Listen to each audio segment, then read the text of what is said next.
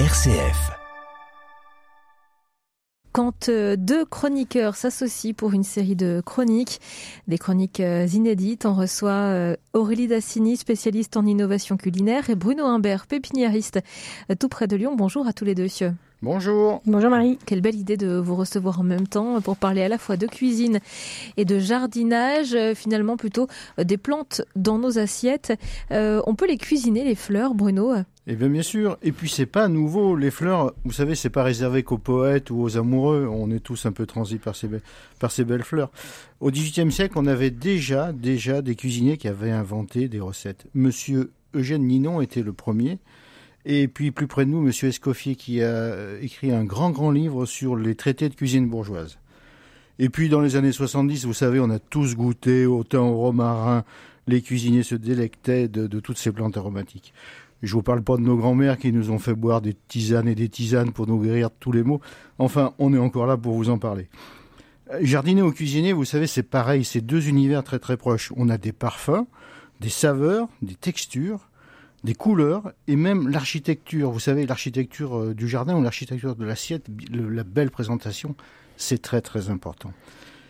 Et puis aujourd'hui, c'est un peu atypique. Vous savez, sur une belle rencontre qu'on a fait il y a une dizaine de jours, euh, nous avons décidé avec Aurélie de, de, nous associer pour une chronique et de, nous, de vous parler et d'apprendre à se connaître et vous parler de cette cuisine des fleurs avec des recettes originales pour égayer vos tables d'été et recevoir vos amis. Alors, on a choisi les rillettes de maquereau à la rose trémière, étonnant, et une tarte aux fleurs de glycine. Alors déjà, peut-être rappeler ce que c'est que la rose trémière. Alors la rose trémière, vous savez, c'est une belle plante. Elle vient d'Asie. Elle fait partie de la famille des malvacées. C'est une grande, grande famille. C'est surtout une grande plante. Une plante qui fait 1,50 m, des grands épis de fleurs, jaunes, blancs, roses, rouges, et certains presque noirs.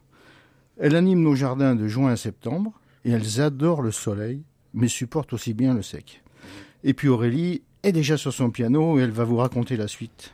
Donc avec ces roses trémières, on a décidé de faire une rillette de maquereau, donc à la rose trémière, donc une recette très facile euh, qui demande très peu de préparation et très peu d'ingrédients. L'idée c'était d'utiliser des fleurs qu'on trouve partout, euh, y compris sur les trottoirs euh, lyonnais, puisqu'on en voit partout en ce moment. Effectivement, la rose trémière, on va utiliser la fleur de la rose, hein, tout à de fait. la plante. Mm. Et comment ça se passe Qu'est-ce qu'on en fait Alors on va prendre des filets de maquereau si possible, qu'on va acheter frais, dont on va enlever la peau et qu'on va faire poêler dans l'huile d'olive quelques minutes juste histoire qu'il soit cuit à point sans excès. Et on va retirer la peau de ces maquereaux, on va l'écraser et on va rajouter dedans un peu d'huile, un peu de mayonnaise, du sel, du poivre, des fleurs de rose trémière, du sel, du poivre et un peu ce qu'on a dans notre euh, placard, ce qu'on a envie de mettre avec. Euh, ça peut être un peu de curcuma, ça peut être euh, juste du sel et du poivre et on écrase sans excès. Si on trouve que la mayonnaise, elle ne fait pas assez la liaison avec la chair du poisson, on peut éventuellement rajouter un petit peu de beurre euh, à température ambiante qui finira la liaison de ces rillettes. Qu'est-ce qu'elle va apporter la rose trémière, la fleur de la rose trémière? De la couleur, du goût, euh, un peu de croquant, plein de jolies choses qu'on n'a pas l'habitude de voir. Et justement, ça donne un quel goût? Est-ce que c'est un petit peu acide, amer? C'est un peu sucré.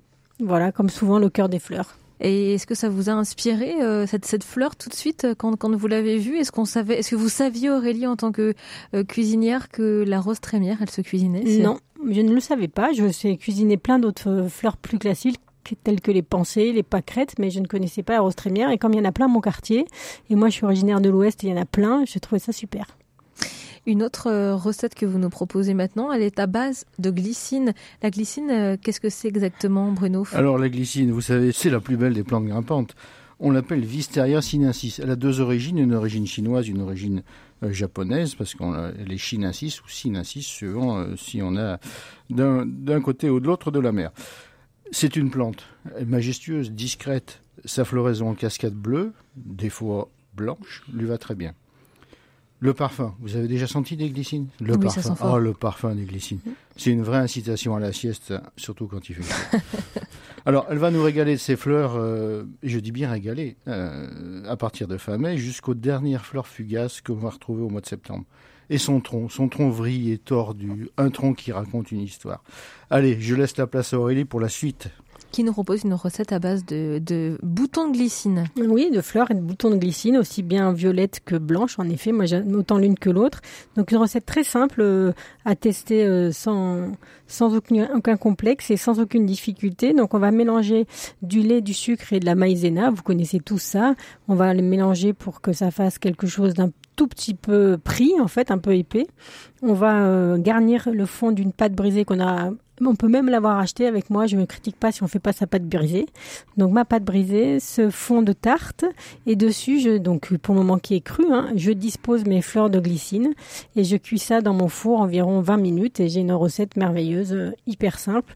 Alors je mets pas trop, je mets des fleurs mais j'en mets pas 4 tonnes parce que ça risque d'être quand même trop entêtant en goût. Il faut que ça reste subtil puisque la base de la pâte, elle nous donne quand même un goût sympathique. Donc c'est très parfumé et ça, ça va se ressentir dans le plat. Tout à fait. Une fois que c'est chauffé. Mmh. ça va sentir bon dans la cuisine surtout. On les ramasse euh, et on les cuisine tout de suite. Euh, vous nous conseillez les fleurs de glycine Ah oui, oui, moi je conseille de cuire tout de suite, sinon ça perd son, sa saveur.